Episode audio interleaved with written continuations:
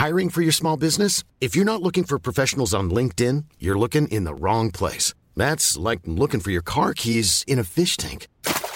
LinkedIn helps you hire professionals you can't find anywhere else, even those who aren't actively searching for a new job but might be open to the perfect role. In a given month, over 70% of LinkedIn users don't even visit other leading job sites. So start looking in the right place. With LinkedIn, you can hire professionals like a professional. Post your free job on linkedin.com slash people today. Bonjour, dans cet épisode, je vais vous expliquer comment repérer un manager toxique pendant votre entretien de recrutement. Je suis Gaël Châtelain-Berry, bienvenue sur mon podcast Happy Work, le podcast francophone audio le plus écouté sur le bien-être au travail. Alors, nous n'allons pas nous mentir, nous avons toutes et tous eu à un moment dans notre carrière un manager toxique. Vous savez, le manager qui va faire que quand vous vous réveillez le matin, vous avez une boule au ventre, rien qu'à l'idée de le ou la croiser. Le manager qui ne va pas vous donner le droit à l'erreur, le manager toujours en retard, le manager qui va vous envoyer des emails le dimanche en exigeant d'avoir une réponse. Bref, l'enfer. Je ne sais pas si vous le savez, mais une étude Gallup a montré que 70% de l'efficacité des collaborateurs et collaboratrices était due à la qualité du management. Donc c'est quelque chose d'absolument fondamental et encore plus bien entendu pour notre bien-être à nous. Et parfois, je ne sais pas si vous, ça vous est arrivé, mais moi j'ai eu parfois un manager vraiment toxique. Ça m'est arrivé deux fois dans ma carrière de travailler avec ce que j'appelle des Dark Vador. Et je me disais, mais si seulement j'avais pu repérer à quel point cette personne était toxique pendant mon entretien de recrutement, peut-être que j'aurais pu refuser. Eh bien, c'est tout l'objet de cet épisode, de vous donner quelques trucs pour repérer ces managers. Tout d'abord, peut-être le plus simple, il y a les signes verbaux. Si vous êtes pendant l'entretien face à quelqu'un qui va être négatif absolument sur tout, par exemple, qui va vous dire Ouais, non, mon équipe, elle est cool, mais par contre, ceux d'à côté, ils sont vraiment nuls. Ou qui va systématiquement peindre les choses en noir, voir le verre à moitié vide plutôt que le verre à moitié plein. Ça, c'est quelque chose qui est extrêmement important. Faites attention aux mots que la personne emploie. Il n'y a absolument aucune raison que la personne change une fois que vous serez recruté. Un deuxième signe verbal auquel il faut prêter attention, ce sont les personnes qui ne répondent jamais aux questions directement. Si vous posez une question précise, cela demande une réponse précise. Si par exemple vous posez une question sur le télétravail et que la personne dit ⁇ Oh, vous savez, notre accord de télétravail, c'est variable, ça dépend de l'accord ⁇ c'est très dangereux. Il faut, dans un entretien de recrutement, considérer que c'est exactement comme un date dans votre vie personnel. La première impression est absolument fondamentale et c'est quand même beaucoup plus agréable quand quelqu'un répond précisément aux questions que quelqu'un qui va tourner autour du pot en permanence. Et quelqu'un qui tourne autour du pot, ça va être potentiellement quelqu'un qui également va faire des promesses très vagues, ne va jamais être très concret. Donc avant un entretien, faites la liste des questions qui vous semblent véritablement importantes pour vous et posez-vous la question du genre de réponse que vous souhaitez. Comme dirait quelqu'un, si c'est flou, c'est qu'il y a un loup. Il faut faire également très attention à ce que vous dit la personne sur son travail.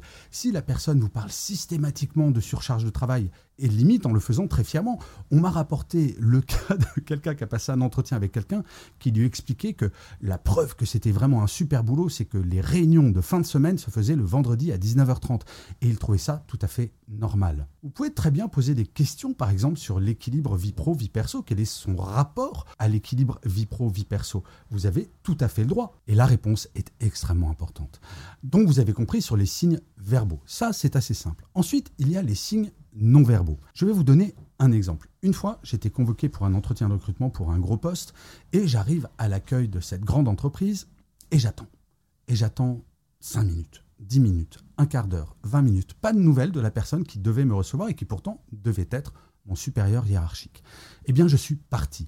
Parce que je me suis dit, quelqu'un qui est capable d'arriver en retard, sans prévenir, sans s'excuser, sans rien faire pour la première rencontre, ça va être atroce pour la suite. Et je suis donc parti, je n'ai pas passé l'entretien. La personne était super vexée, m'a hurlé dessus, et je me suis dit, mais qu'est-ce que j'ai bien fait de ne pas passer cet entretien?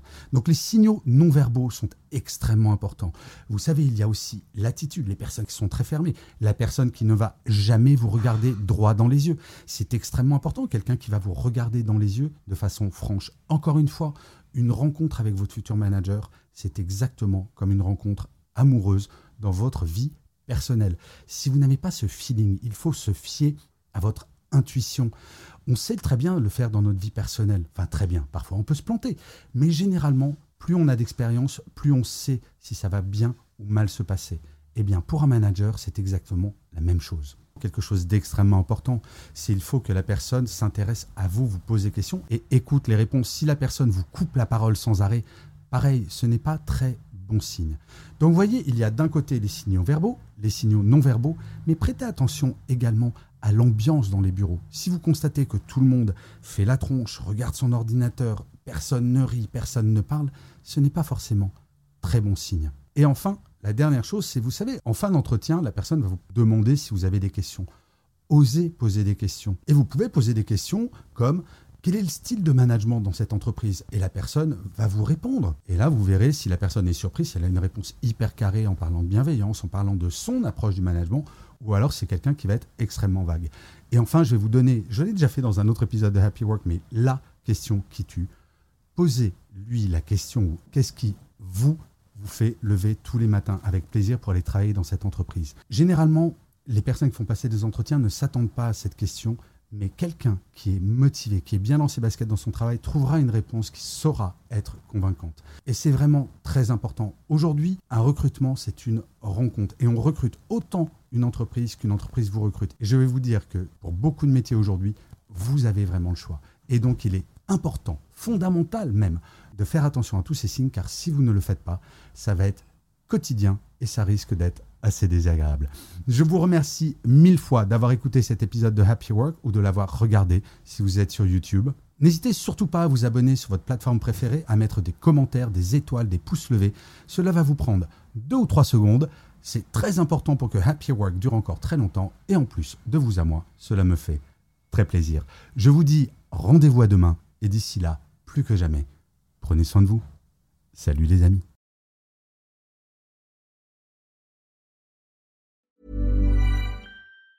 Planning for your next trip?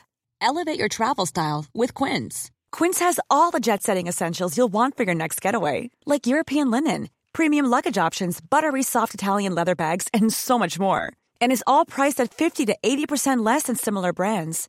Plus, Quince only works with factories that use safe and ethical manufacturing practices. Pack your bags with high-quality essentials you'll be wearing for vacations to come with Quince. Go to quince.com slash pack for free shipping and 365-day returns.